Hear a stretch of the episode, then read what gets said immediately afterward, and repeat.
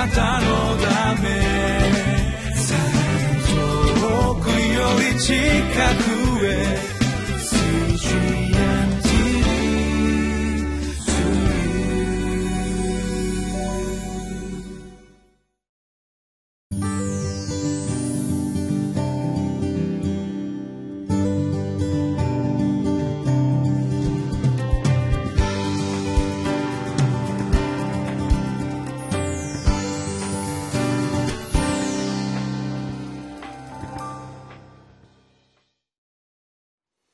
こんにちは、えー、大阪のインマヌエル堺キリスト教会牧師の津田聡樹と申します、えー、6月4日の QT の時間です、えー、今月の初めから旧約聖書のネヘミヤ記を学んでいます。このネヘミヤという人々はしばしば孤独の中で戦った人だと思います。しかし同時に多くの人と協力するということにも長けていた人だったと知ることができます。私たちの人生でも神様と一対一で生きる世界とまた同時に多くの人たちと周りの人たちと生きる一緒に生きるという世界との良いバランスを取ることは大切だと思います。今回のテーマは力は集め仕事は分けて。崩れたところを再建しましょうというテーマです。さあそれでは聖書の御言葉を読みましょう。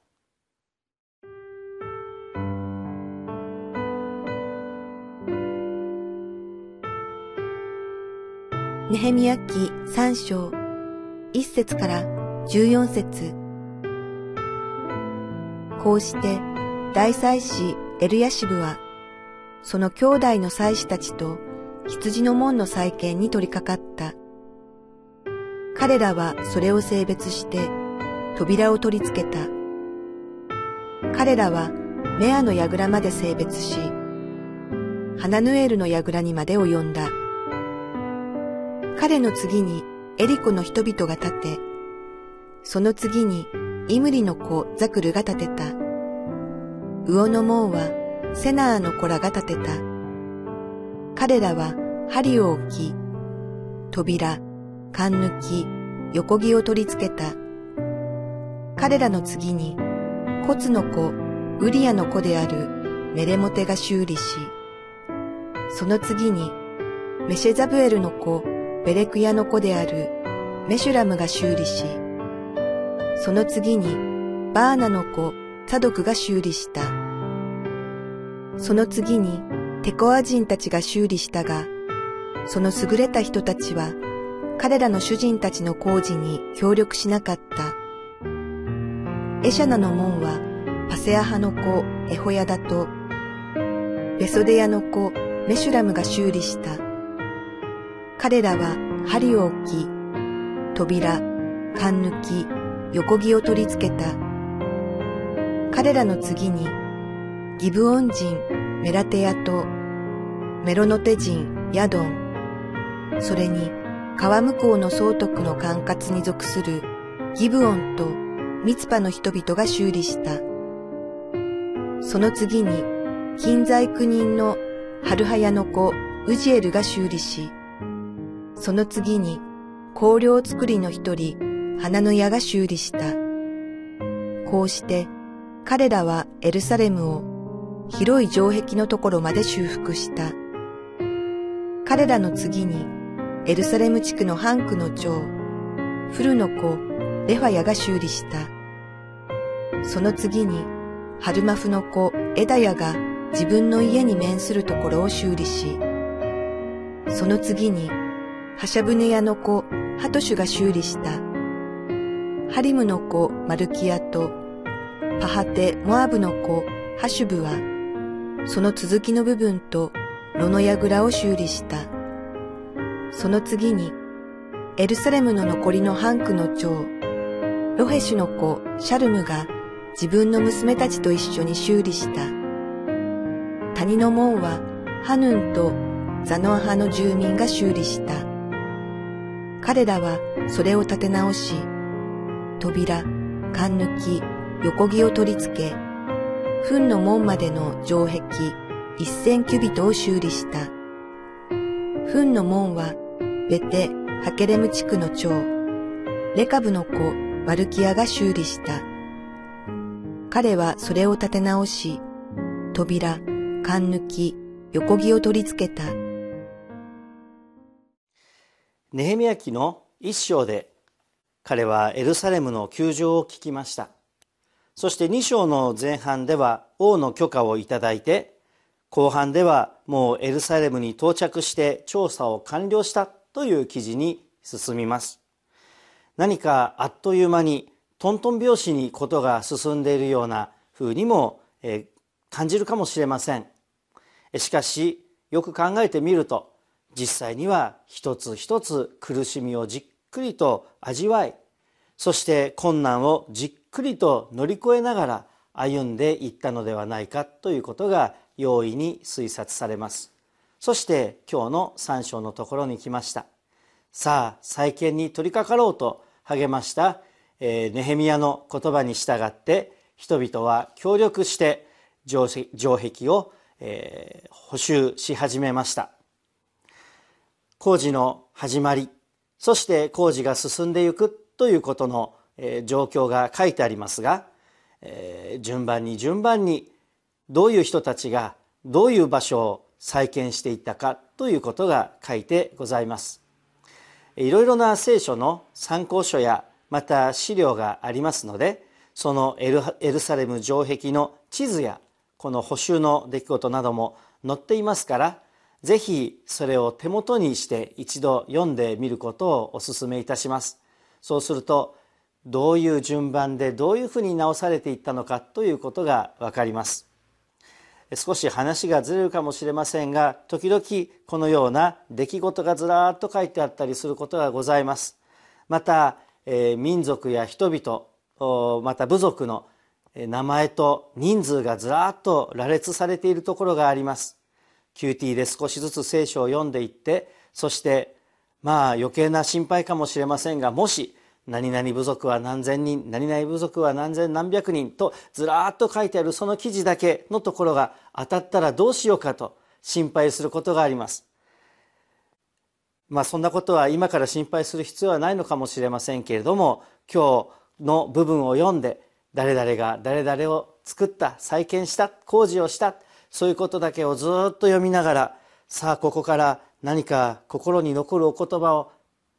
心に一つ取りましょうと言ってもなかなか難しいところかもしれません。城壁の名前や、えー、門の名前を覚えるのはいいかもしれません。そしてもちろん興味深い人はどうしてそういう門の名前がついたかどうしてこの人々の名前どういう名前がついているのかなどと調べるところはあるかもしれません。しかし QT はそういうことが求められているのではないと思います。この全体の記事を今日は見ながらえー、学べるところまた思い巡らすところを共にポイントを挙げたいと思います。そのこういった工事またさらにその記事は、えー、続いていきますが第一のポイントは多くの人が関わったということです。もちろんネヘミヤという人がいなかったならばこの工事は始まらなかったかもしれません。また彼の権威彼が持ってきた王のお墨付きというものがなかったならば資材の調達も難しかったかもしれません。けれどもそのネヘミヤ一人が全部ができたわけではありません。ここに出てくる多くの人たちが関わったということはとても幸せなことでありました。出来上がった時にはみんなでその門を守りみんなでその工事の完成を祝うことができるでしょう。2番目のポイントはよく計画された良い協力のもとで順番に工事が進められていったということであります。さあやろうとたくさんの人たちが出てきてそして思い思いに自分のところ好きなところ好きなタイミングで好きなようにやっていったならばあまりうまくいかなかったかもしれない。ほころびも出てきたかもしれない。けれどもこの工事を見ると本当に順番に順番にあここまでできた。次は僕たちの番だ。こういうふうな工事がされてきた。これを受け継いで。というようなことが順序においても段取りにおいてもとてもよく計画されていた通りに進められていった。ということがわかります。そしてもう一つのポイントは一つの思いに心が集結してやっていった。ということであります。その一つの心。それは神の子だという自覚。私たちはこの神様の子供たちである。神の民である。この神の町を再建するんだという誇りと喜びを抱いてみんなでこの困難な工事に取り組んでいったのであります。こういう一つの思い自覚ということがなかったならばこうした工事は進んでいかなかったと思います。彼らはつい先頃までそしられてそして地元の役人たちに違法人たちに牛耳られていた弱い民であります。しかしネヘミヤがもたらした神様からの約束による励まし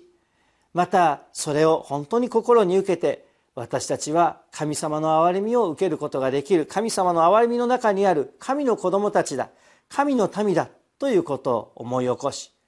感謝と喜びを持ってみんなで立ち上がりそして整理された計画にしっかりと協力して我先にというのではなく順番に順番にそれらを果たして行きながらいろいろな困難の中でまた周りからの妨害の中でも順調にそれらの工事を果たしていくことができました。しかしさらに妨害や困難は続いてきますがそれは後に読み進めていくことで知ることができると思います。私たちは、えー、私たちに与えられている務めをどのように果たしていくかという大切な示唆をこのネヘミヤ記の中から学び取ることができます。